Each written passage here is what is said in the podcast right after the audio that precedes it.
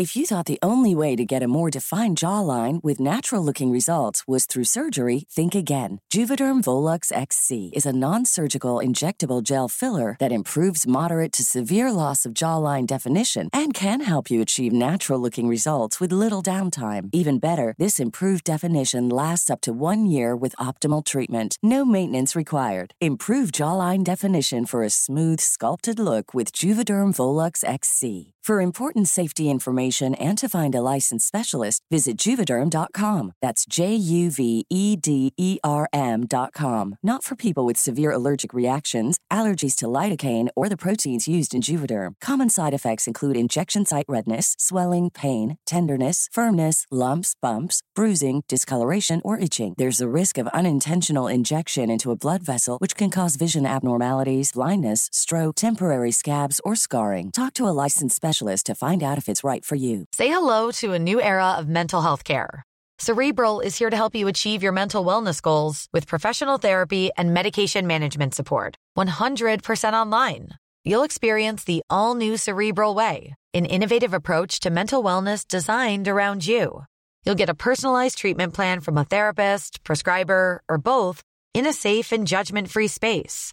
Your cerebral therapist or prescriber will outline a customized plan with clear milestones along the way so you can get to feeling your best. With Cerebral, you're not alone in your mental health journey. We're here to empower you to live a fulfilling life.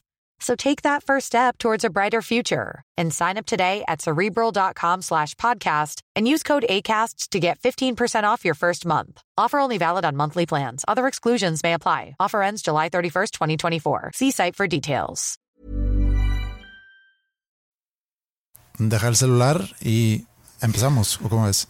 Está increíble cómo Instagram, o sea, me meto de, de repente, no soy muy de estar en Instagram, pero me meto de repente y digo, yo estoy soltero, no hay nadie, o sea, no tengo una novia o una esposa que esté viendo detrás de mi hombro que estoy viendo, pero si sí tuviera, me metería en muchos problemas. Instagram me metería en muchos problemas. No puede ser que siempre que abro el Instagram y le pico a Explore, Ajá. donde está la lupita, la, la lupa, Ajá. no, no la lupita de una pequeña Guadalupe, no, sino salen puras morras bailando Sí. eh, casi encueradas, pero ¿por qué? Me he dado cuenta de eso. Y, y, y le doy para abajo así como que para que se quite, no porque no me guste verlas, sino porque digo, no puede ser que Instagram nada más me está alimentando eso. Sí.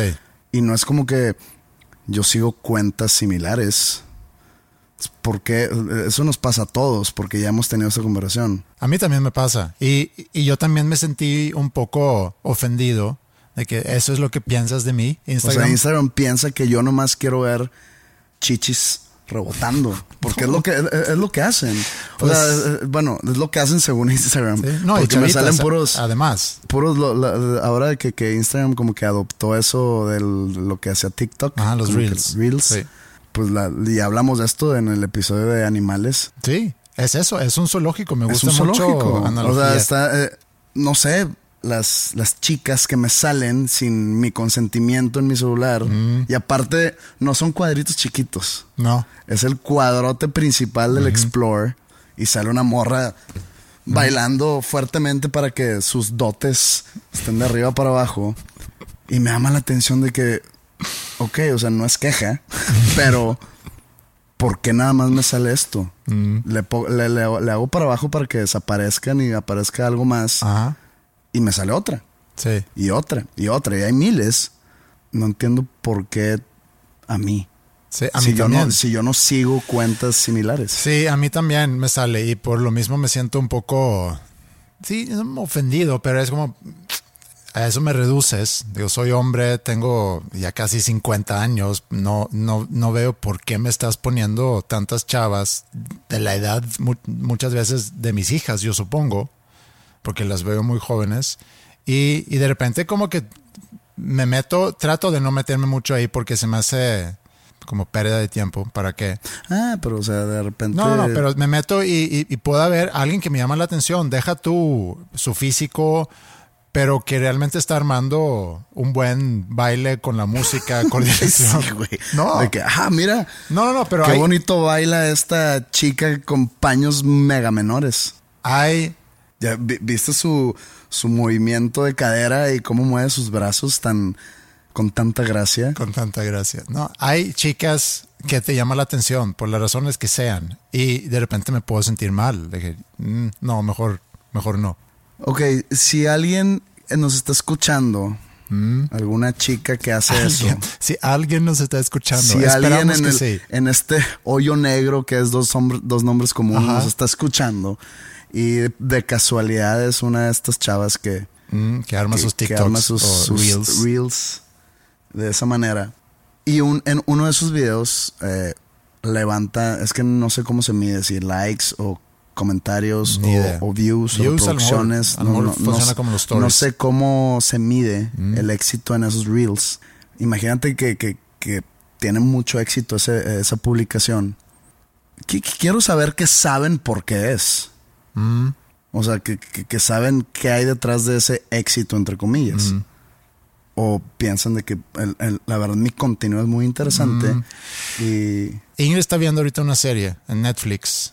Eh, no sé cómo se llama, es mexicana porque identifico a una actriz ahí eh, mexicana que es de aquí de Monterrey, Mariana, no me acuerdo su apellido, sale en el Club de Cuervos también. Pero bueno, ayer estaba viendo un episodio eh, y me paré un ratito nada más a ver la tele y sale una chica con, con, con un brasier que le estaba empujando todo su busto hacia arriba que se le salía del... del y, y Ingrid hace nada más el comentario, qué incómodo eh, tener un brasier así. Y le dije a Ingrid, ¿estás de acuerdo que nada más, o sea, quienes usan ese tipo de brasier o que es- quienes se visten así es porque quieren que, que los demás vean su busto? Me dice, pues sí, claro, es por eso. Entonces, regresando a, a lo que tú dijiste ahorita, si, si la pregunta es que las chicas que suben los reels saben por qué es que llaman la atención. Y a lo mejor es que llaman la atención entre sus amigas porque, oye, qué bien te salió ese baile. O llaman la atención. te lo juro que el arte de la danza no tiene nada que ver en, estos, en estas publicaciones. O sea, nadie dijo, oye, yo soy una bailarina, y cuando digo bailarina me, me refiero a- a- al arte, al arte de bailar, no el Sí. arte del table. Soy una gran bailarina, he bailado 15 años de mi vida profesionalmente antes, ahora ya me retiré, pero ahora quiero enseñarle a mis seguidores mis aptitudes artísticas. Entonces deja ponerme este mini bikini para que vean con mayor claridad. Otra vez, no me estoy quejando. Estás pero observando nada más. Estoy, estoy analizando el- el- el- lo que hay detrás de esas publicaciones. Espero que, que sí sepan y, y- y acepten a, a ellas mismas. No, no, no, no, una aceptación pública no la requiero, no la estoy pidiendo ni nada, ni nada por el estilo. Porque es el cierto éxito que pueden tener Sí. esos reels Bueno, o esos pero, TikToks. Pero vamos a ser honestos también. A mí me gusta, me sigue gustando mucho tu, tu analogía, ya lo mencionamos, que usaste del, del zoológico, que ahorita somos nosotros como los animales, nos ponemos automáticamente, pero voluntariamente. voluntariamente en la jaula y que vengan a vernos, ¿no? Tírame plátanos, tírame likes, tírame lo que tú quieras. Apláudeme. Apláudeme. Y, y eso se pudiera aplicar eh, no nada más a los reels, sino a cualquier. Por ejemplo, yo subí ayer un story tirado en la alberca. Fuimos a una alberca, Maya me tomó una foto y, Un me dice- story aburguesado. Ujú. y, y- y me dice, Maya, mira, salió bien para la foto. Y le dije, mándamela. Y luego yo ya subí yo esa foto y me pongo automáticamente en esa jaula esperando a que no sé qué es. De que mira mi vida tan chida en la alberca. Es que el problema en todo esto es, es el zeitgeist en el que estamos hoy en día. A mí me dicen, güey, tienes que mantenerte relevante, tienes que mantenerte actualizado, tienes que darle contenido a tus redes. Tu público, el mucho o el poco que sea, te sigue esperando que le des algo. Como si un follow fuera un tipo de divisa que me están pagando para yo entregar cierto contenido. Así se maneja. Pero podemos diferenciar Entonces- porque, tú, porque tú tienes una carrera que tienes que, que alimentar. Sí, pero la- mi carrera es musical. Yo sé que, ahorita, que, que hoy en día la música no es suficiente. Eh, el público quiere ver la vida privada de los artistas, sus artistas favoritos, cosa que nunca yo enseñaría. Digo, en este podcast me abro un poco de más a veces, Pero Me ayudó, perdón, tengo que poner un paréntesis nada más, porque ayer vi un mensaje y si están escuchando, eh, esta va a ser mi manera de decir que muchas gracias, pero no gracias. Eh, me llegó un mensaje de un chavo, no, digo, no sé su edad, eh, voy a decir que un chavo. Dice, estamos empezando, mi pareja y yo estamos empezando un nuevo formato de entretenimiento sobre mascotas Ok. y, y nos interesa eh, si nos recibes en tu, en tu hogar, así lo entendí yo, para que, Para entrevistar a tus gatos. no, no sé, pero creo que no, para que platiques ahí un poco con tus, digo, no con tus mascotas, sino que les platiques Sobre. sobre, tus mascotas y que tus mascotas estén ahí. ¿Qué tanto puedes platicar a tus Pues 13 sí, gatos? o no sé para empezar, no. De que no. no, pues ahí están, eh, nomás comen, nomás Ajá. caminan ahí, se acuestan en los sillones y, Y no hacen nada. Y ya. Y no, pues- además, eh, yo no tampoco recibiría a alguien en, en mi casa para hacer como un tipo de reportaje. Nunca entendí eso. Sí pudiera divertirme viéndolo cuando era más morro, de que eh, hacían reportajes en casa de, no sé, el cantante de tal banda. Y yo, wow, están en la casa, o sea, es, es impresionante eso. Pero mm, sí, ahorita ya más grande no entiendo el por qué alguien lo Pero haría. no tienes palomita azul, porque quisieran meterse a tu casa? Eso es, eh, ya llegamos ahí entonces. Todavía no. Al rato ya vamos a llegar ahí. Quiero seguir un poco con el tema del, del autozoológico y no auto para automóviles, sino por zoológico en el cual nos metemos voluntariamente. Se me perdió el hilo de pensamiento. No, estabas diciendo que, y nada más, decir, mira, a, a Ah, mí, ya, me, ya, a me mí me acordé. encantan las mascotas, se me hace que está padre ese tipo de, de- de cosas, si pueden, si se puede promover el, el- el buen trato a los animales, eso es, estoy muy a favor de eso, nada más que yo no quisiera hacer un reportaje eh, sobre mi relación con mis gatos que, digo, ahí están, como tú dices, no hay mucho de qué hablar. Estabas tú platicando sobre tu necesidad de, de crear contenido para tus redes, Pues no es una necesidad. no, pero es el zeitgeist, como dijiste. El, el, el zeitgeist me exige. ¿Qué es el zeitgeist? Es más como en, en- en el momento en el que vivimos, el espíritu de, De los tiempos. de los sí. tiempos. Me pide o me exige que suba contenido. ¿Por qué? Porque pues tengo cierto número de seguidores. Esos seguidores quieren ver más, más puedo decir más información, pero no, es, es más allá que información. O sea, quieren ver mi vida a través de mi celular o a través de mis ojos. De alguna manera, digo, no, no me estoy haciendo lo interesante. Nadie va a querer ver mi vida. no, es una vida totalmente común y corriente en estos, en estas épocas donde no hay nada que hacer. Entonces es difícil, es difícil para mí crear contenido interesante. Pero en cambio, si yo fuera una de estas niñas o chicas, si yo fuera una de estas chicas, la tendría muy fácil. Sí, pero ahí De que mira, Josefina, eh, pues sí, estamos esperando su nuevo disco, pero pues por mientras, sí, este, nos baila y nos salta en bikini, entonces pues vamos todos a seguirla. sí, pero hay una gran diferencia aquí, que es tú llevas una carrera de 20 años debido a los tiempos ahorita que van a cambiar, eh, evidentemente va a cambiar, pero ahorita una forma para al- alimentar tu carrera es utilizar redes sociales. ¿Sí? El día de mañana puede ser otra cosa que quizás no sabemos todavía qué es, pero eh, pon tú que en cinco años no va a haber tanta necesidad quizá de, de estar compartiendo información en redes sociales. A lo mejor salió ya otra cosa. Eso es muy diferente a que tú ahorita estás aprovechando la existencia de las redes sociales para darte a conocer o para crear una especie de, entre paréntesis, carrera, como los influencers están haciendo muchas veces, a través de, la- de las redes sociales tienen la oportunidad de crear una carrera que a lo mejor en tres años pues no va a existir o en cinco años porque las cosas cambian y el, el- el enfoque o la atención de la gente se va a mover de una cosa a otra. Entonces tú lo estás aprovechando ahorita, tú lo puedes descartar No siento que lo estoy aprovechando. no pudieras a lo mejor aprovecharlo más, pero tienes más interacción ahorita que hace tres años. Un, un, un, un momento sliding door. ¿Qué sería de mí y de mis redes sociales si no fuera un tipo de figura pública? Probablemente nada. las usaría, subiría cosas, subiría una foto de que véanme yo hacer mi super, mis queridos 312 seguidores. No sé, siento que no, siento que no, no, no tengo la necesidad de compartir cosas. Sí, es, pero también es muy fácil decir Es que, muy fácil decirlo. que las redes sociales, eh, sí, pero también es muy fácil decir que las redes sociales nada más deberían de ser usados eh, usadas para gente con No, una no, necesidad. No, no dije eso. No, no, no, yo sé. Dije yo, yo, yo, José, Sí. creo, y esto es creo, con un asterisco gigantesco, que sería igual de, digamos, guardado que como soy hoy en día.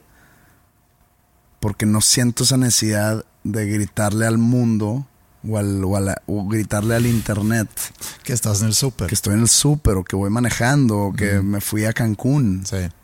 Entonces, como que, no sé, es, es, es difícil, eh, pero sí, sí, sí me piden mis... O sea, por ejemplo, voy a sacar sencillo en los próximos días, ¿ok? O sea, para el siguiente episodio ya va a estar fuera ese sencillo. Me mandan el plan de marketing de la disquera, de lo que va a haber detrás de sencillo, y entre los puntos está un de que entonces José se crea una cuenta de TikTok y pues ahí y varias actividades que pero digo, ¿qué, qué están haciendo? No, o sea, lo regreso de que no voy a crear una cuenta de TikTok. Es que es necesario para el artista. Pues bueno, trabajemos alrededor de eso. Sí, pero acaban de cancelar eso, ¿no? En, en Estados Unidos. Bueno, ¿qué, va- qué va a pasar con TikTok? Porque yo vi una nota en la Vi semana una pasada. nota que se asociaron en Estados Unidos con Oracle, Ah, ok. eh, lo que sea que sea Oracle. Creo que es una empresa de software. Entonces, eh, eh, no, no sé, son- no, no estoy informado en cosas que no me interesan, pero no, no va a pasar. ¿Por qué? Porque no quiero, no, no me siento como que no, no, no sabría qué subir. Mm. Me ha tocado en los últimos días que estoy en el estudio grabando mi quinto álbum y tengo excusa para subir cosas. Es buen nombre del disco, sé que no se va a llamar así, pero es buen nombre el Madero V. No, es V por quinto. Yo sé que sí es por quinto. Cuando no soy, estaba no grabando soy el Salmos, tan, tan Cuando estaba tonto. grabando el Salmos, ponía Madero cuatro. una I y una V de cuatro. Ok, Y así sucesivamente. Me perdí eso en Salmos entonces. Eh, pero bueno, esa es la reflexión del día de hoy. No sé si Ingrid te ha pillado viendo a las chicas de Instagram saltar y no, bailar. lo hago. Lo hace secreto. metido en el baño. Pero bueno, eh, regresando al tema, ¿cómo vas con tu azul. con tu verificación? Eh, ok, te voy a contar. Eh, ya tuvimos un momento de, de risa aquí cuando, cuando se había solicitado, a Flippy se lo dieron luego, luego a mí me regresaron con la noticia que no, no, no, no puedes, puedes volver a aplicar en un mes. Y ya, y se me medio ol- olvidó eso y hace una semana más o menos me metí a ver en el chat de que hace cuánto fue eso y me di cuenta que era finales de julio. Dije, pues pudiera aplicar otra vez y me, y me dio un poco de vergüenza el volverlo a, a hacer. Dije, ¿por qué lo voy a hacer realmente? Lo hice. O sea, ¿crees que te están juzgando ahí en, en Instagram de que otra vez este necio? No, lo- era más interno mío. Y bueno, mando la información, amplío un poco la información porque piden mucha data. Y eh, a los pocos días me escriben, no, no, no puedes. Eh, no, no, no te van a verificar tu cuenta porque, dicen, no tienes una página de Facebook o no tienes un sitio, un Ay, por eso hiciste tu página de Facebook. Pero bueno, déjame... Que me Bueno, ahorita llego a eso. Llego a eso. Entonces dije, ¿sabes qué? Ya está. No me voy a. Yo ni uso Facebook. Sí tengo. Sí soy usuario de Facebook porque Cumple- tengo una cumples cuenta. con la edad de tener una página de Facebook. Sí, pero yo personal. tengo mi, mi cuenta personal de. Facebook que hice hace muchos años, que desde hace mucho no me meto, no veo. Siento que nomás las tías Sí, pues- y los tíos. Hay mucha gente usando Facebook. Bastante más que Instagram, por ejemplo. Sí, pero si yo, en mi caso, tuviera una cuenta personal de Facebook, que la tenía y la... No, es que no es cancelar, la desactivé Sí. hace muchos años. Siento que si todavía la tendría, habría puros bebés, habría puros gender reveals, Sí. puras cosas alrededor de, no sé, gente preguntando que, oigan, ¿alguien conoce un buen electricista? Cosas así que, que digo, bueno. Yo, divertido. sí, yo la verdad no, no me meto mucho ahí porque cuando me meto me mareo y, y ya. Lo dejé hace tiempo. Pero bueno, regresan con esta información que tienes que crear una, una, una página oficial o un, un, no sé, es otro tipo de cuenta con tu nombre en Facebook o hacer un sitio y decir, pues no voy a comprar un dominio de mi nombre y, y qué voy a poner ahí. Entonces, no. Lo de Facebook lo Tu foto de la alberca de ayer. Sí, podría ser eh, un, un buena, sitio. Buena portada. andreasosberg.mx Ujú. y, y nada más esa foto. Y ya.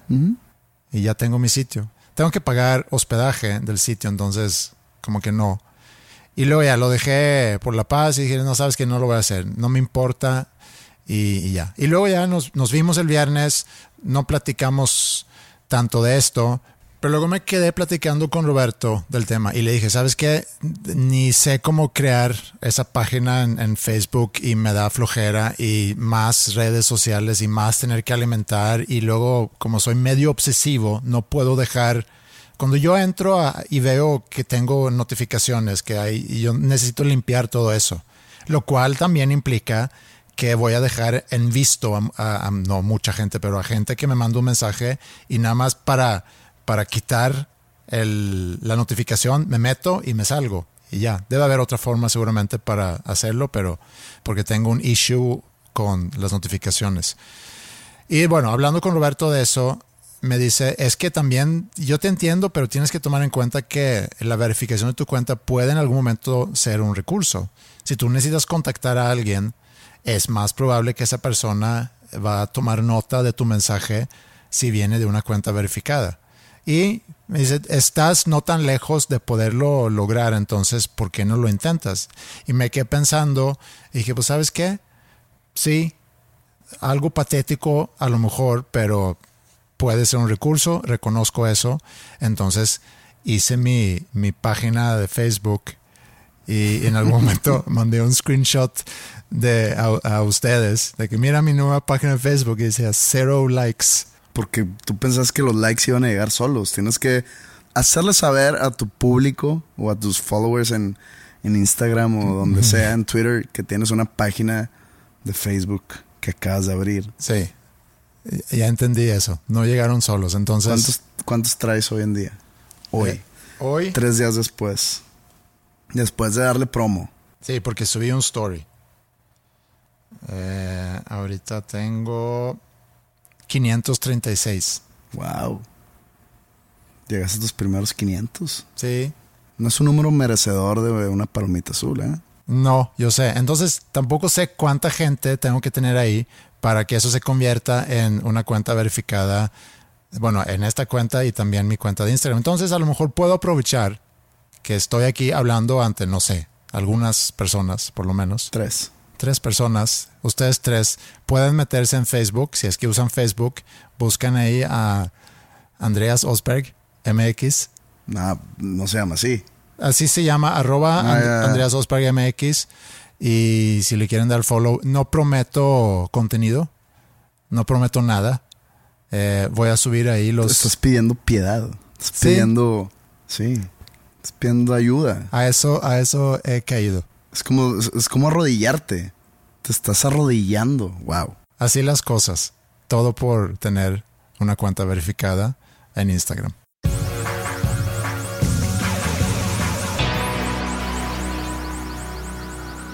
Hablando de redes sociales, yo sé que tuviste y creo que llegamos quizá una semana tarde a esta pelota porque eh, tanto tú y yo vimos este documental que salió en Netflix, creo que hace dos semanas, que se llama The Social Dilemma. Ya he visto que han hablado de este también en otros podcasts que salieron en la semana pasada, por eso digo que a lo mejor vamos un poco tarde, pero sí me, sí me llamó la atención. El documental en sí, sí está, sí está bueno, a mí me gustó. Quizá no dicen tantas cosas que no sabíamos, pero hay algunas cosas ahí que, que sí me llamaron la atención. A mí me llamó la atención. O sea, si tienes razón que, que- que son cosas que ya sabíamos, pero quien las dice es lo interesante. O sea, son, es, es gente que empezó esto de las redes sociales. Es gente pesada, sí. de- gente, gente ex pesada, porque creo que ya no son parte de eso, entonces por eso hablan y, y se, se limpian su conciencia. Eh, eh, Es, como un acto de arrepentimiento ese, ese documental, se Sí. podría decir. Están como yo hace rato arrodillando, arrodi- ¿cómo? Arrodillando. Ajá. No lo veo tanto como que se estén arrodillando pidiendo un favor, ni pidiendo clemencia, ni pidiendo disculpas, sino es como un, Quieren un- concientizar. una es como un acto de contrición. O sea, lo hacen para confesarse y ya no sentir culpa. O eso parece, ¿no? O sea, no, no estoy diciendo. Me pregunto, siempre he tenido esa curiosidad. ¿Qué? Eh, ustedes los católicos que pueden portarse mal toda la semana, van el domingo y se limpian la conciencia por completo y ya están bien con Dios otra vez. ¿Piensas que eso hago yo? Ustedes los católicos dijiste, o sea, esa- eh, ese ataque iba contra mí, según tú, porque yo soy católico. Sí, no te a tu- veo- a tus ojos soy católico. No, pues sí, eres, pero no, no te veo muy practicante, no te veo yendo a misas los ¿Qué es ser un domingos. católico sin ir a misa, sin practicar, sin algunas veces, digo, sin creer Pero tienes, has renunciado, formalmente? ¿Existe tal cosa? pues DVD, ¿no? Formalmente. Y mandar una carta por medio de la presente, renuncio a mi bautizo, no, a no. mi primera comunión, a mi ahí catecismo. está, digo, es que en algún momento... anular tu certificado de no, No, sé, porque es que esos a veces son herramientas. Por ejemplo, como la palomita azul. ajá. El acta de bautismo es una herramienta, es como la palomita azul. Sí, sí, te, te lo piden. O sea, por ejemplo, Para trámites. la usé hace en el 2014 un amigo mío ahora mi compadre me pidió que fuera el padrino de su hija. Y dije claro yo encantado. Qué necesito hacer y me dice pues tienes que ir a unas pláticas padrinables o no sé cómo se llaman donde vas a una iglesia haces una cita porque cier- cada cierto tiempo, cada semana, no sé, hay pláticas y lo que después de esa plática que duró como cuatro horas, te dan un tipo de documento que avala que ya estás listo para ser padrino. Ch, Pendejadas. Mm, lo cual bueno. implica que, que en el caso de su ausencia, tú tienes Eso que implica- seguir la eh, eh, formación eso religiosa. Eso implica el padrinazgo. No la formación religiosa en sí, sino también como que yo hacerme cargo de su vida y de su educación, etcétera, etcétera, de su crianza. Pero para asistir a, a estas pláticas que por ende te dan ese aval o esa carta que sí puedes ser padrino, te piden tu acta de bautismo, tu acta de confirmación y para conseguir esas fue un pedo. Porque a la madre, tu acta de primera comunión, yo no seas mamón, ¿Y dónde fuiste a solicitar eso? ¿Al pues donde, donde hice todas esas, todos esos, no sé, rituales. me presenté que oiga, necesito esto y me lo dieron. Entonces, por ejemplo, son herramientas que me piden ahora, pues tengo a mi ahijada que la quiero mucho y la veo, no sé, como cuatro veces al año y, y me- ella me regala dibujitos que me hace y yo le regalo eh, princesas y muñecas y etcétera. Ahora viene su cumpleaños en noviembre, entonces tengo que empezar a investigar qué es lo que Puedes mandarle una edición especial quizá del sencillo Padre Nuestro. No sé si eso es... no, porque eh, están en un colegio religioso, entonces mi comadre no me vería bien. Pero le tengo que tengo que investigar qué es lo que niñas de seis años, porque cumple seis, Mm, les gusta hoy en día, porque Sí. no tengo idea. no, yo tampoco sé. Y por ejemplo, en un futuro, si es que me llego a casar, y si es que me llego a casar con alguien de aquí, aquí en Monterrey, Ujú. se usa mucho la, el evento religioso. Digamos que se usa en un 98% de las ceremonias matrimoniales. sí. O sea, no es, no es suficiente o no basta una ceremonia civil. Pero entonces, seguramente, si me caso con alguien de aquí, va a tener que haber ceremonia religiosa, lo cual sería muy irónico. porque, porque aparte me he enterado, porque pues tengo a 500 amigos casados. Eh, 500, son así como que soy muy social, ¿no? No tengo tantos amigos. Tienes pero bueno. como 20. No sé cuántos tengo, pero la gran mayoría están casados y se han casado por la iglesia. Y han contado su experiencia. Y me causa mucha risa una, una cosa del protocolo para llegar al matrimonio por la iglesia. Que he sido parte yo en unas tres ocasiones también de mi... Las pláticas prematrimoniales. eso, no, eso no, porque yo no me estoy casando. Ajá. Pero hay una cosa que se llama la presentación. ¿Ok? Mm. La presentación es un parte del protocolo de, de la iglesia donde el padre tiene una cena, o el sacerdote que los va a casar tiene una cena con, con las dos contrapartes del matrimonio, y esas dos contrapartes traen testigos, ¿ok? Ajá. Y el sacerdote habla con esos testigos para autorizar o no la llevada a cabo del matrimonio. Sí. Creo que he ido yo a unas tres o cuatro de amigos míos. Entonces, normalmente el amigo, que es el, el, el güey que se casa, manda a sus mejores amigos porque tiene confianza. Entonces el padre o el cura platique con el mejor amigo del novio y le hace preguntas como, oye, ¿y Julián? Si se llama Julián. Él tiene otra familia, él ya se casó antes. No, no se ha casado. Él tiene otra familia, e-, es- le es infiel a su novia. Entonces yo digo, a ver, güey, ¿con quién crees que estás platicando? Por más que sí fuese infiel a su novia, soy su mejor amigo. No voy a decir que, bueno, padre, pues fíjese que, o sea, Julián me tiene toda la confianza, es mi amigo desde preprimaria. Y pues le tengo que decir la verdad a usted, porque usted es un hombre de Dios, es un hombre santo. Y no, no le puedo mentir a un emisario del cordero. Entonces, pues sí, Juliancito le es infiel a su novia. Y es homosexual. Y eso. Ah, y también te preguntan, oye, este, ¿y Julián no sabe si ha tenido relaciones homosexuales? Sí, sí, también. El otro día lo agarré en el baño de este antro y pues andaba metiendo un vato. Sí, puedes quemar muy gacho a tu amigo ahí. Muy gacho. Sí. Entonces, qué bueno que me escogieron a mí. Porque, digo, yo soy muy bueno diciendo mentir. men- diciéndole mentiras a sacerdotes. soy muy bueno. Entonces, bueno, esa, e- esa parte del protocolo.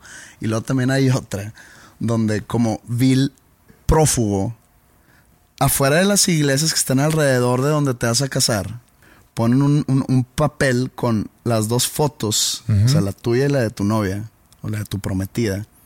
Así como diciendo, si sabes algo de ellos que, nos, que, que deberíamos de saber nosotros para evitar las nupcias de estas personas, háganoslo saber. Está muy cabrón eso. Sí.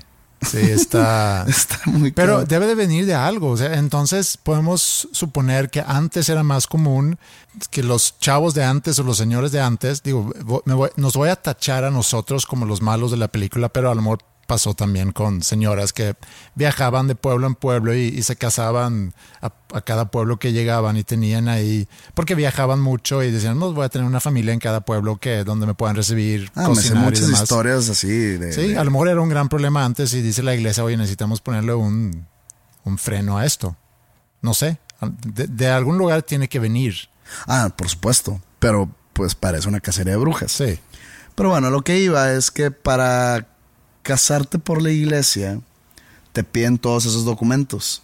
Imagínate que no tengas eso y que no, no, no hay manera de conseguirlo, que no te hayas bautizado, no te hayas confirmado, que le dices, oye, eh, gorda, pues no me puedo casar por la iglesia porque no tengo este pedo.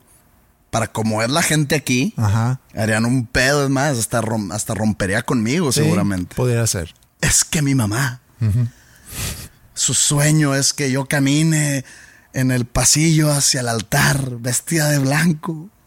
Le estás robando el sueño a tu suegra, Pero tú a puedes, tu ex suegra ahora. ¿eh? pero te puedes bautizar en ese momento también, que he escuchado también de gente que, que hace eso. Sí, pues yo me bautizaría, total, me están echando agua en la cabeza y ya, o sea, no, no, no creo que de repente me borraron el pecado original. O sea, yo, cuando dices tú, ustedes los católicos, va dirigido a alguien que cree en esas cosas, que creen que todo mundo nace manchado y que nada más, si un señor que se metió a un lugar que se llama el seminario por no sé cuántos años y luego or- lo ordenaron sacerdote, tiene el poder de al tirarme agua en la cabeza, de limpiarme esa mancha.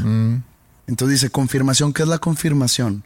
La confirmación es un sacramento, pero es cuando tú, cuando estás en tus no sé cuántos ya años de experiencia, cuando tú dices ya que tu mente ya está, digamos, desarrollada y evolucionada de alguna manera para tú tener tu propio juicio ante Ajá. las cosas. O sea, a los 24 más o menos. Pues no sé a los cuántos, pero es cuando tú dices, confirmo mi creencia en el dogma de fe que me brinda la Iglesia Católica y Apostólica. Confirmo que soy creyente y que Jesucristo es mi salvación. ¿Ok? Pero sorpresa, aquí to- todo mundo hace su confirmación a los pinches tres años. Tres. O cuatro.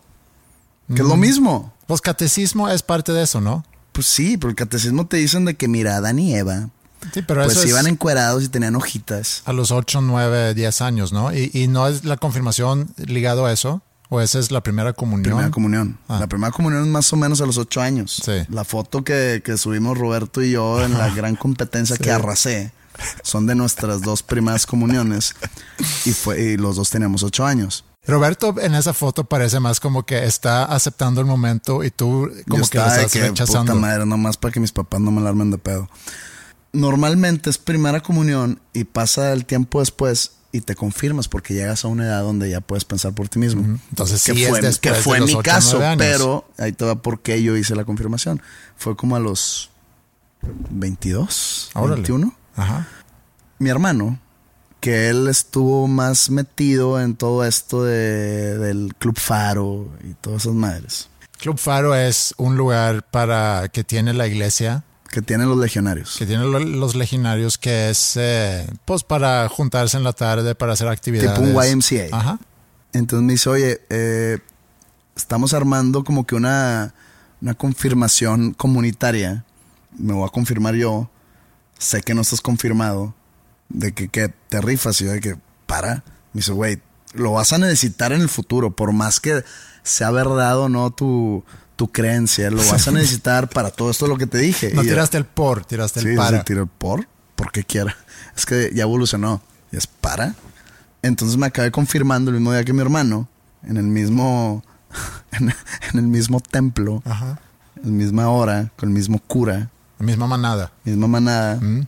Le dije a un amigo de que, güey, quiero ser mi padrino, ¿qué tengo que hacer? ¿Qué hueva? Y dije, pinche mamón, no me tienes que dar regalo todos los años, güey. Nomás me vas a ir, me vas a entregar a ser padre. O sea, está bien con madre porque estás caminando en el pasillo hacia el altar como vil novia y tu padrino tiene que llevarte como que con su mano en tu hombro, Ok. él atrás, como que... I Un got- trenecito. como tengo tu espalda ahijado. Entonces, cuando mi papá ve a, a- a mi padrino, le dice, mi compadre. Está con madre. Pero bueno, eh, llevé a cabo la confirmación para eso. Para que después, cuando me llegue a casar, Ujú. si es que sucede, Ya estás protegido Estoy- con todos los documentos ujú, debidos. ya los tengo. ¿Por qué? Porque ya fui padrino de mi hijada hace cuatro años. ¿Cómo llegamos del social dilemma a esto? Estábamos hablando. De la conciencia de esta gente y yo dije ah, es que, me como dijiste ustedes los. Sí. ustedes los católicos y pues, digo no no no fue ofensa, pero no creo que que se le pueda llamar católico a alguien que que pues, no cree en esos dogmas de fe. Sí, pero sí, estamos diciendo que en este documental quizá no sale tantas cosas que quizá no sabíamos, pero sí había cosas que me, sí me llamaban la atención. Todo el negocio es mantenerte ahí. Tu atención es el producto. Sí, exacto. O sea, nosotros somos el, o el usuario es el producto, al final de cuentas. Y cómo eh, te están mandando, en este caso, es como en los Reels. Hace rato platicamos de que cuando tú entras ahí para Explore, te mandan cierto contenido que suponen que es lo que tú quieres ver. Es para mantener tu atención ahí. para de repente tirarte un anuncio. Sí. Lo que te da a entender esta, este documental o esta película es entre los anunciantes o, comercian- o comercios que, que están ahí viendo a quién le venden sus productos o a quién se anuncian, tu atención entra en una subasta. Lo ponen ahí como que muy actuado, ¿no? Porque es un documental semidramatizado también. O sea, Sí. está la parte de las entrevistas o los. O sea, aparte de los testimonios de la gente involucrada o del elenco, por decirlo de alguna manera, hay una parte dramatizada o actuada. Y en la parte actuada te, te ponen a ver cómo funciona el algoritmo, que son como cuatro personas, personitas ahí cibernéticas, ¿no? Que están todo el día planeando con qué información atacarte o alimentarte todo el día Sí. Hacen como que hacen ver como que se estuviera sucediendo una subasta mientras tú estás conectado de que, ok, este güey lleva cinco minutos conectado, está viendo fotos de bikinis, algo que tenga que ver con eh, productos para hombre, tipo, no sé, de que unos tenis o donde venden alitas o hamburguesas o cosas así. Entonces, ¿cuánto da, no? Pues que McDonald's da 40 centavos por la atención de este güey. No, pues entonces llegó Nike con su nueva línea de Jordans. No, pues bueno, ganó Nike porque dio 50 centavos. Y antes a lo mejor podríamos pensar que, a todos nos ha pasado. Eh, yo fui a comprar ropa el otro día y había googleado algunas tiendas aquí para ver más o menos a qué tienda vale la pena ir, etcétera. Y luego, luego me salen anuncios de las mismas tiendas y no es tan complejo eso, que de Google se saca mi, mi ¿cómo se llama? Eh, historial de búsqueda y que eso se liga y se manda. Eso quizá no es algo nuevo. Lo que sí está y llama la atención es cómo cómo están programados para mantenernos interactuando ahí, que nos mandan cosas para, ya vi este video de, no sé, goles fantásticos del Premier League, entonces te vamos a mandar goles fantásticos de la liga y luego te mandan a otra cosa relacionado y ahí de repente estás en un rabbit hole que puede ser no pasa nada y puede ser algo que te lleva inclusive a, crear ciertas opiniones, que eso es otra cosa que hablan ahí que a, mí me asusta. Se asusta mucho en cuestión política y en cuestión social en el entorno actual del mundo, sobre todo en cómo hacerte pensar que tú tienes una opinión y la cual esa opinión no es tuya, está fabricada por alguien o por un conjunto de ideas que te están alimentando mientras tú estás navegando en tu celular. Sí. Que ahí es donde sí dices tú, ay cabrón, a ver, ¿qué es lo que estoy consumiendo en redes sociales o en el celular? Sí. Yo, yo hice un análisis de mi consumo. Ajá. No sigo nada político. No sigo nada sobre movimientos sociales, etcétera. Sigo cosas de fútbol, cosas de música. Si caigo en rabbit holes en YouTube y es muy raro que yo entre a las recomendaciones de YouTube pero si yo caigo en rabbit, rabbit holes de, YouTube es por videos musicales que de antaño para ver presentaciones de mujeres de los ochentas. Ajá, presentaciones en vivo de X artistas que me llega a ver presentaciones en vivo de otros artistas, etcétera. O por ejemplo los goles. Quiero ver los mejores goles de la historia de los mundiales. O los mejores goles del, de Rayados o de la Premier League, etcétera. No veo gran daño ahí y no veo gran daño en que de repente me enseñen un anuncio de unos tachones o de unos balones o de un anuncio de que ven a ver tus juegos favoritos de fútbol a tal bar. Eh, no, les pongo atención. Mientras tú estás consciente que estoy ahorita consumiendo y me van a mandar recomendaciones, te gustó este video, probablemente te va a gustar esto, y mientras te tienen ahí, van a poder mandarte más anuncios y tú te vuelves ya el, commodity o el producto que están vendiendo a sus anunciantes. Mientras estás consciente de eso, eh, no pasa nada. Eh, eh, y está bien, yo, yo no tengo problema, yo no, yo, yo no sigo cuentas de ningún tipo de conspiraciones. Ni por ejemplo Fox News que está muy polarizado, CNN que está polarizado hacia el lado contrario. Yo sigo una cuenta en Twitter de CNN Breaking News pero no es para yo hacer ningún tipo de criterio, sino, por ejemplo, ahí me entero si se muere alguien, o ahí me entero de todo, de quién ganó el, el US Open, que si Trump dijo esa estupidez, eh, digo, no me interesa, no, no, no es como que va a cambiar mi visión política del mundo si Trump la caga o no, si es verdad o no. Entonces con eso estoy tranquilo. Y las cosas que sigo en Instagram es fútbol, es música, cuentas personales de amigos o no sé, muy poco, pero sí. sí, eh, pero kids getting hurt.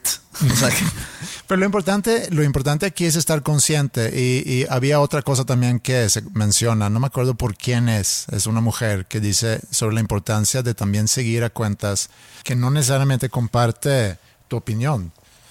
Y, es algo que yo desde hace rato hago. Yo escucho podcast con, con gente que, pues que a lo mejor no estoy muy de acuerdo con su forma de pensar, pero me hace pensar a mí. Porque, enriquece tu criterio.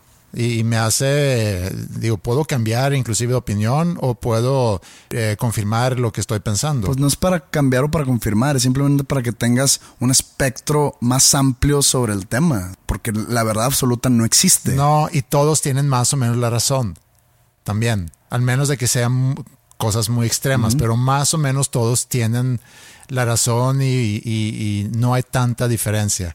Y, también lo que hacen las redes es que logra polarizar las cosas más de lo que realmente son. pues ponen unas gráficas, ¿no? De cómo está dividido Estados Unidos en los últimos años y hace 20 años, cómo no estaba tan dividido y Sí. ahorita Sí. Es- Vi, vi un otro documental que estaba muy interesante que se llama United States of Conspiracy y es sobre todo sobre Alex Jones y las elecciones pasadas. Y, y sale él, sale con Roger Stone. es Alex Jones, está vetado a todos lados, ¿no? Y sí, porque empezó a decir muchas mentiras, a negar información para favorecer a este caso la campaña de Trump y también para polarizar mucho al, al su- a su audiencia y tiene una audiencia muy grande. Terminó migrando, no sé si era YouTube o dónde, no, su sitio, a lo mejor su propio sitio. No, tuvo que hacer su propio sitio, los Sí. Infowars, que, que, pues porque ahí no se no lo pueden vetar de su propio eh, sitio, pero no tiene Instagram, no tiene YouTube, no tiene eh, Facebook. Facebook no tiene nada porque está vetado. Ajá, por ser un pues mentiroso Conspiratorio, conspiranoico. Sí, bueno, según eso, habrá quienes seguramente dirían que es que ellos son los mentirosos, es el Estado protegiendo, es Deep State, etcétera, etcétera. Pero bueno, eh, es, es interesante ese documental porque también, ¿Dónde está? eh, yo lo vi en la televisión sueca, pero debería de existir eh, fuera de, porque es una producción gringa, según yo.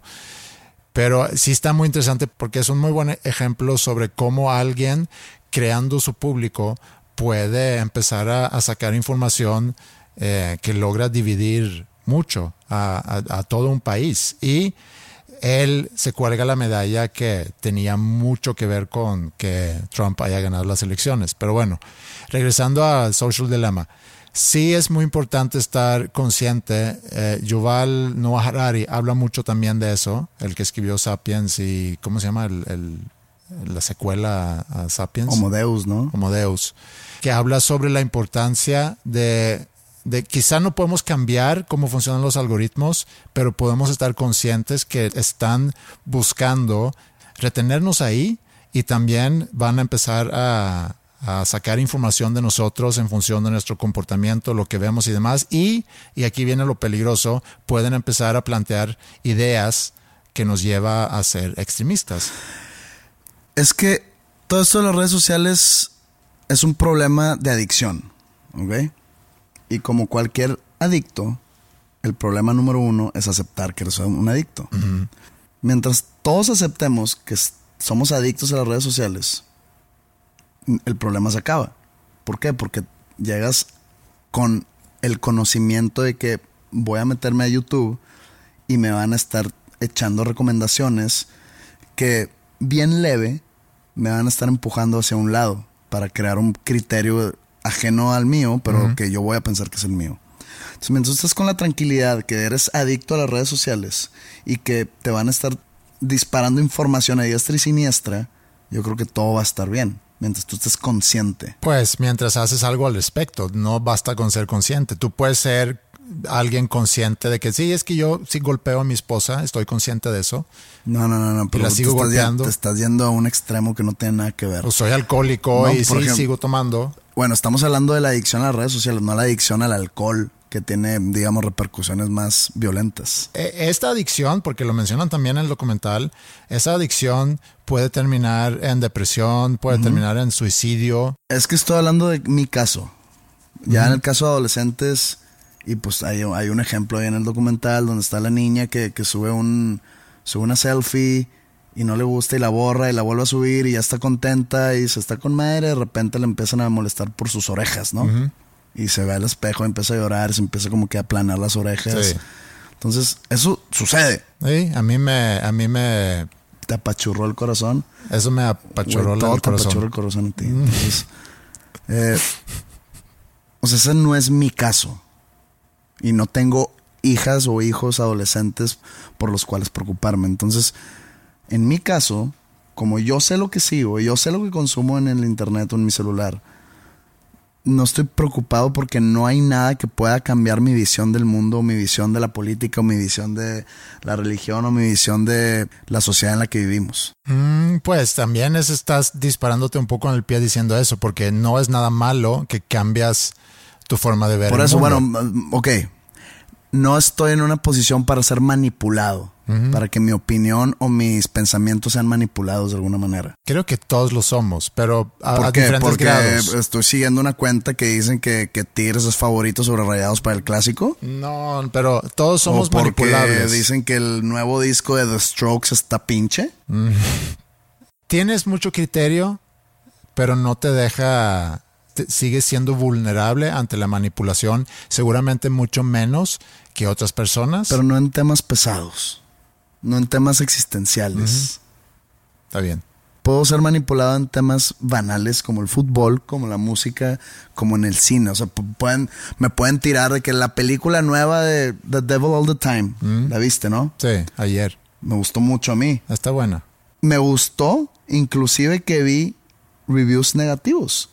Me dijeron, en Rotten Tomatoes tiene 60%, que normalmente eso es fresh, pero estás como que en el, en el umbral de ser una película pinche para esa... ¿Y, qué- de, y de qué criticaron a la película? que no desarrollan bien a los personajes, que se acaba de repente, que no hay un clímax, que no...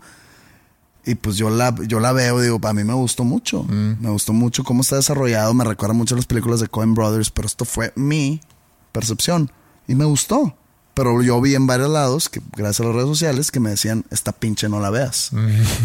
Pero aún así la viste. Yo no sí la vi. Y aún así te gustó. y aún así me gustó mucho. Yo no creo en el número de Rotten Tomatoes. Lo creo si de repente me dicen, esta película tiene 12. 12 de 100. Yo, Ay, cabrón, bueno, un 12 ya está muy contundente. Mejor me la ahorro. Pero también, cuando te tiran, esta película tiene 98, probablemente sea mentira, probablemente sea mala para mí. Yo te tengo una pregunta relacionada a eso del, del, del documental de Social Dilemma, porque habla sobre cómo vende a sus consumidores, que somos nosotros, eh, a sus usuarios. Te, te jalan a la red, te mantienen ahí y te empiezan a, empiezan a vender tu atención a diferentes marcas. Y pensando en el podcast, hemos tenido anunciantes, eh, seguimos buscando anunciantes, obviamente, porque es una buena forma para financiar el proyecto.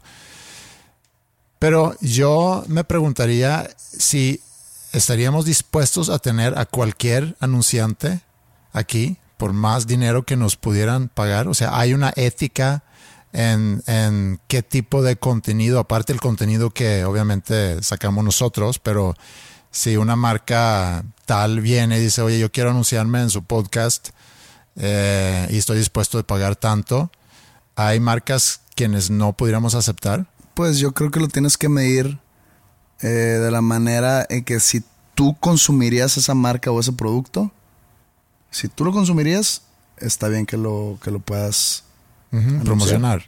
Sí, eso tiene que ver con la autenticidad. O sea, por ejemplo, si no sé si alguien vea de manera negativa que anunciamos, no sé, imagínate, un whisky. Mm, No, estás alimentando el alcoholismo y el alcoholismo va hacia la violencia doméstica, etcétera, etcétera. Pero yo digo, pues a mí me gusta el whisky. sí. Yo tomo whisky.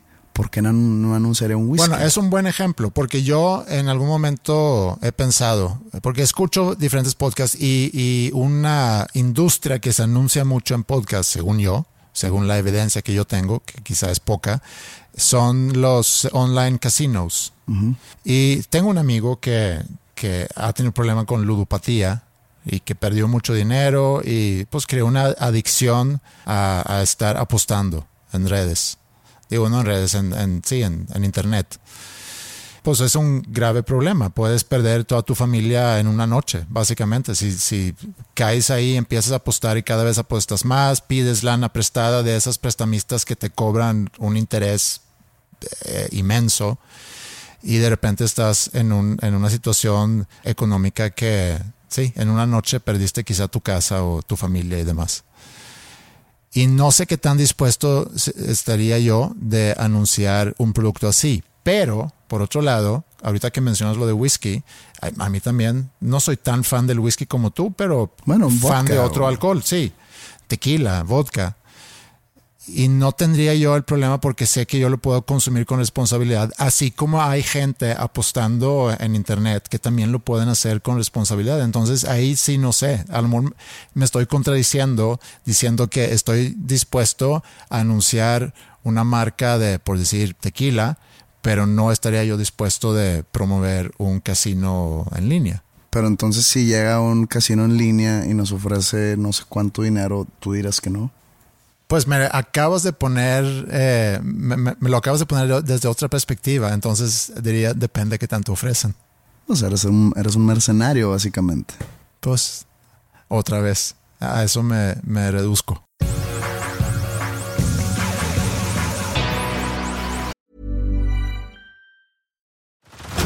Head over to Hulu this March, where our new shows and movies will keep you streaming all month long. Catch the acclaimed movie All of Us Strangers, starring Paul Mescal and Andrew Scott.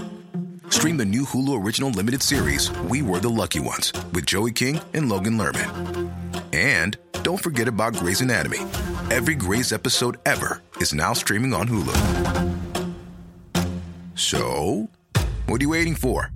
Go stream something new on Hulu. How would you like to look five years younger? In a clinical study, people that had volume added with Juvederm Voluma XC in the cheeks perceived themselves as looking five years younger at six months after treatment. Look younger, feel like you. Add volume for lift and contour in the cheeks with Juvederm Voluma XC. Reverse signs of aging by adding volume to smooth laugh lines with Juvederm Volure XC. For important safety information and to find a licensed specialist, visit juvederm.com. That's J U V E D E R M.com. Not for people with severe allergic reactions, allergies to lidocaine, or the proteins used in Juvederm. Common side effects include injection site redness, swelling, pain, tenderness, firmness, lumps, bumps, bruising, discoloration, or itching. There's a risk of unintentional injection into a blood vessel, which can cause vision abnormalities, blindness, stroke, temporary scabs, or scarring. Talk to a licensed specialist to find out if it's right for you.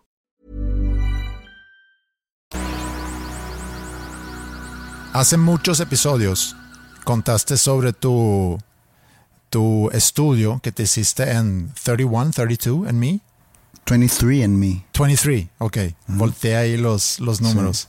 Eh, bueno, ese estudio, 23andMe, que es, a final de cuentas, es una prueba de ADN que mandas y hacen un análisis y te regresan con, con un resultado sobre tu herencia genética, de dónde vienes, etcétera. Pero no, no, solamente es eso, te mandan cosas de salud, mm.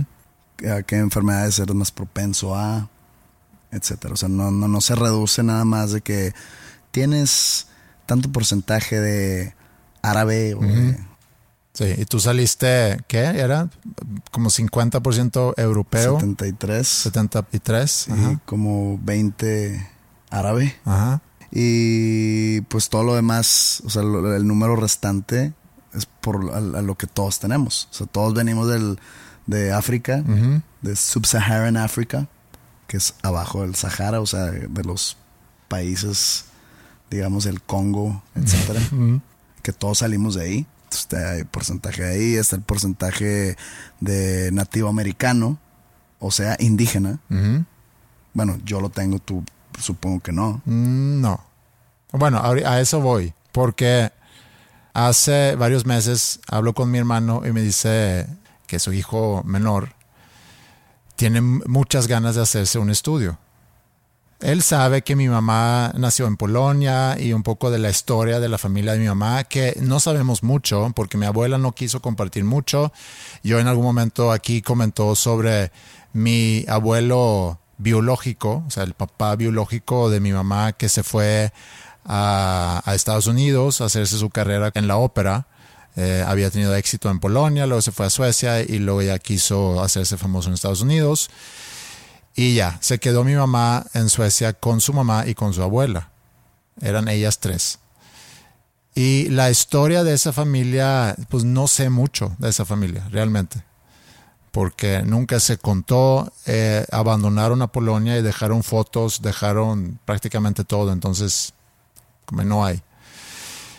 Y también para buscar la información, ahorita que mencionaste que tú aquí necesitabas tu acta de, bautizo y ibas aquí a alguna oficina y te lo daban, allá supongo que mucha documentación seguramente se quemó o fue destrozada durante la, guerra. sí.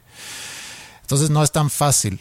Y bueno, mi sobrino quería hacerse esa ese estudio y quería que mi hermano también y que mi mamá también se hiciera ese estudio, porque él quería ver, bueno, de dónde venimos. Entonces lo hacen y a mí se me olvidó que, que lo habían hecho. Y en la semana me, me escribe mi hermano, oye, ya tengo los resultados. Y yo, ¿de qué? Pues de la prueba de ADN. A ver, le digo, porque lo que él, o sea, lo que a él le sale... Te va a salir a ti. O sea, es exactamente lo que me va a salir a mí. Entonces él me empieza a mandar fotos, ¿no? Screenshots ahí de, del sitio donde le mandan los resultados. ¿Es 23andMe? No, ese es Ancestry, se llama. Y me empieza a mandar, ¿no? Entonces tengo, eh, que era 39% sueco, 29% judío europeo. Y luego ya tengo algo noruego, algo de, los países bálticos, de, Estonia. Sí. Y luego ya adentro de esa agrupación eh, eh, judío europeo, pues está Hungría, está Rusia, está seguramente Polonia.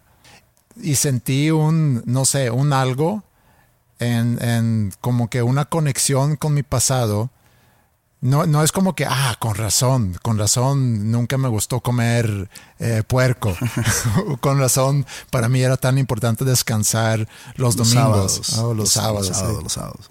Sé más de tu religión que tú. Eh, y ahí entendí a la gente que de repente se puede clavar mucho en buscar para atrás su árbol genealógico. Genealógico y empezar a buscar información y demás. Obviamente que este es un poco de trampa comparado con cómo se hacía antes, que era ir a los archivos a buscar. Ahorita ya mandas un, un swipe, o sea, una saliva, un... Yo mandé... Es como o sea, saliva escupida en un tubo de ensayo, de cuenta? Le echas un conservador, lo tapas, lo sellas y lo mandas. Ajá y ya un mes después o no sé cuánto tardan te llegan los resultados. Sí. antes era antes antes era de que mm, años de estar buscando, viajando, ir a bibliotecas y demás para sacar papeles. Pero sí me sí causó algo en mí y luego luego empezar, empezamos mi hermano y yo a, como híjole, pues necesito ir a De repente lo vas a ir a visitar y va a tener un yulke o cómo se llama? El sombrerito que se ponen en la pelona. ajá, sí, exacto. Tengo que a, lo mejor hacer que sea una barba. No Shalom. Shalom. Pero, pero sí, sí me gustó, se me hizo interesante. Y luego ya unos días después llegaron los resultados de mi mamá. Y, y sí, más, obviamente, de, de más, porcentaje judío y luego ya más de Eastern European. Estaba, no había nada de Sub-Sahara. No sé, a lo mejor está muy diluido en, en, en mi caso. Sí, está muy diluido. O sea, es muy pequeño. Sí, DVD, pues digo, ah, fue hace 200 mil años más o menos que, que empezamos a salir de ahí, ¿no? O 200 mil años es nuestra especie, no sé cuánto, hace 100 mil años a lo mejor empezamos a migrar. No sé, pero de, que tienes, tienes. África, sí. Sí, todos tenemos. Eh, el caso es que hablé con mi mamá de eso, le dije, oye, está muy interesante esto y me encantaría que tú pudieras investigar más sobre, sobre tu familia. En el caso de mi papá, creo que son tres generaciones de Estocolmo, nada más. Y luego ya otro de, otras partes, seguramente de Suecia. Pero está muy como que centrado ahí en. Pues andas medio noruego, ¿no? Eh, tenía yo como 7, 8% noruego. Elevado. Sí. Pero no me quejo porque sí, son buena onda los noruegos. El problema es cuando ya entra Dinamarca. Eh, no, fíjate, pero cuando entra Finlandia y cuando te mueves ahí, Un saludo a los finlandeses. Pero le dije a mi mamá, oye, estaría muy interesante que tú pudieras investigar un poquito más. Y me dice, me acuerdo cuando yo era niña, mi abuela, tu bisabuela, tenía un anillo con un escudo. Y a mí me llamaba mucho la atención eh, eh, ese, ese anillo, ese escudo, y en algún momento, seguramente estando en prepa, como que le pedí prestado porque la quería usar, porque era de moda o nada más para presumir el anillo. Y, luego habló con, con, su padrastro, o sea, mi abuelo, que eh, en un episodio también hablé de él, que era danés, por cierto, pero no, no tengo ninguna relación biológica con él, pero yo crecí con él como mi abuelo. Y él decía, es que ese anillo sí, ese escudo es de una familia muy importante. Es de los Habsburgos, Y, los Habsburgos es la familia real de los más influyentes o poderosas en la historia de Europa. Creo que desde el siglo XI o XII hasta el siglo XVII, más o menos. Formaron parte de diferentes monarquías de diferentes países, reyes de Polonia, de Austria, centrados básicamente en Austria. ¿Pero es la familia de Habsburgo? ¿O Sí, la sí. familia se llama Habsburgo? No, se llama el, el el- burgo es como... Es un sufijo de una ciudad. Sí, se llama la Casa de Habsburgo.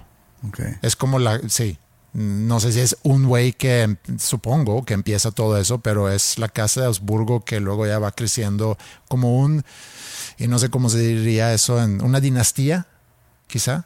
Me estás diciendo que tú tienes sangre realeza. Tienes sangre real. Eso es lo que me, me- me estoy intrigando, eso, o sea, me está cayendo. Suena, suena a Austria, suena austriaco. Sí, de hecho, de hecho, Entonces tú, o sea, tú- tus antepasados eran los reyes de Austria. Hazme el pinche favor. también es conocido como la casa de Austria. Entonces sí, este, como que está muy centrado en Austria. Y sé que mi, que mi abuela tenía familia en Austria. Estoy sentado al lado de el rey de Austria. Mm, haz de cuenta. O sea, tú tienes un claim a la corona austriaca. No sé, a lo mejor algunos O sea, cuantos si- castillos. O sea, si te presentas por allá, señor Andreas, adelante y su majestad y la madre. O sea, tú puedes ser heredero de la corona. O sea, es lo que, lo que quisiera yo que mi mamá investigue para sacarme aquí de la miseria. Ah, o sea, otra vez mercenario. Eres un mercenario, no puede ser. No te interesan tus antepasados por tu, digamos, estructura genealógica. Te interesa porque a ver si te cae algo. Quiero mi palomita azul. Quiero un buen patrocinio para el podcast. Y que eres un castillo en Austria.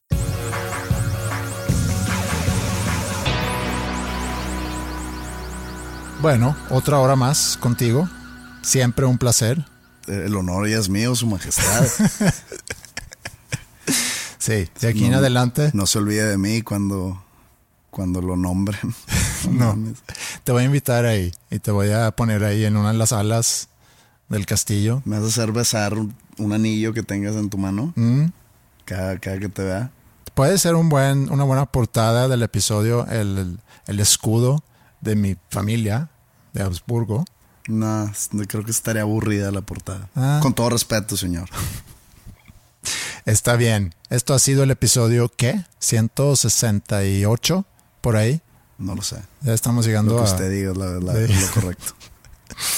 Y no se olviden de, del concurso Nuevo Talento Nuevo León. Entren a la página festivalsantalucia.gov.mx para que participen ahí. Hubo mucha gente que envió su música para participar en el playlist que hicimos aquí del podcast, que también pueden encontrar en Spotify. En música de escuchas de los nombres comunes, se me hace que se llama. Y pues todas esas personas que mandaron ahí sus canciones, entren a ese sitio, festivalsantalucia.gov.mx, ahí viene todas las, todas las instrucciones de cómo participar y, y nos daría mucho gusto ver lo que tienen y ojalá lleguen a la final, que van a ser nueve bandas, nueve talentos, nueve solistas que van a participar en un reality show aquí en Monterrey, que se va a grabar a finales de octubre. Y ¿Qué sigue para nosotros? Yo sé que tú estás ya por grabar voces en tu disco Así es. y tenemos oportunidad de grabar en la próxima semana. ¿Sí? Lo dejamos como siempre en veremos. Eso nos da cierta libertad. Va. Y luego ya vemos si se hace, qué bien, si no, no lloren, no se quejen. Lloren y quéjense, por favor. Ok. Eso nos hace sentir queridos de alguna manera. Métanse también en Facebook. Denme un, denme un follow o un like en mi página que hice para en mi, en mi búsqueda de verificación. Deberías de ponerle título así de que página para la palomita azul de Andreas. Sí, puedo, puedo crear una pequeña campaña de eso. Bueno, aquí nos vemos a lo mejor entonces en la próxima semana. Que estén muy bien, cuídense mucho. Gracias por acompañarnos, gracias por todas las porras que nos echan.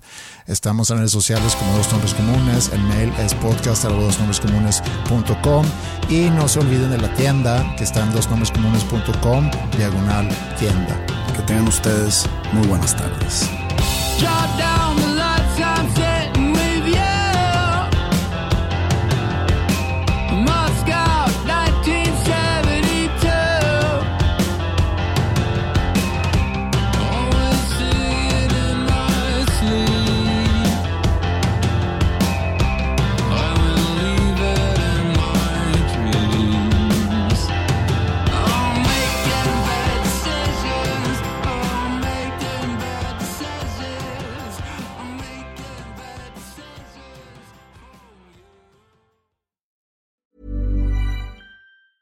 If you thought the only way to get a more defined jawline with natural looking results was through surgery, think again. Juvederm Volux XC is a non surgical injectable gel filler that improves moderate to severe loss of jawline definition and can help you achieve natural looking results with little downtime. Even better, this improved definition lasts up to one year with optimal treatment. No maintenance required. Improve jawline definition for a smooth, sculpted look with Juvederm Volux XC. For important safety information and to find a licensed specialist, visit juvederm.com. That's J U V E D E R M.com. Not for people with severe allergic reactions, allergies to lidocaine, or the proteins used in Juvederm. Common side effects include injection site redness, swelling, pain, tenderness, firmness, lumps, bumps, bruising, discoloration, or itching. There's a risk of unintentional injection into a blood vessel, which can cause vision abnormalities, blindness, stroke, temporary scabs, or scarring. Talk to a licensed specialist to find out if it's right for you.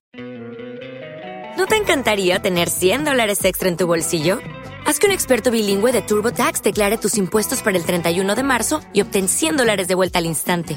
Porque no importa cuáles hayan sido tus logros del año pasado, TurboTax hace que cuenten. Obtén 100 dólares de vuelta y tus impuestos con 100% de precisión, solo con Intuit TurboTax. Debes declarar para el 31 de marzo. Crédito solo aplicable al costo de la presentación federal con TurboTax Full Service. Oferta sujeta a cambios o cancelación en cualquier momento.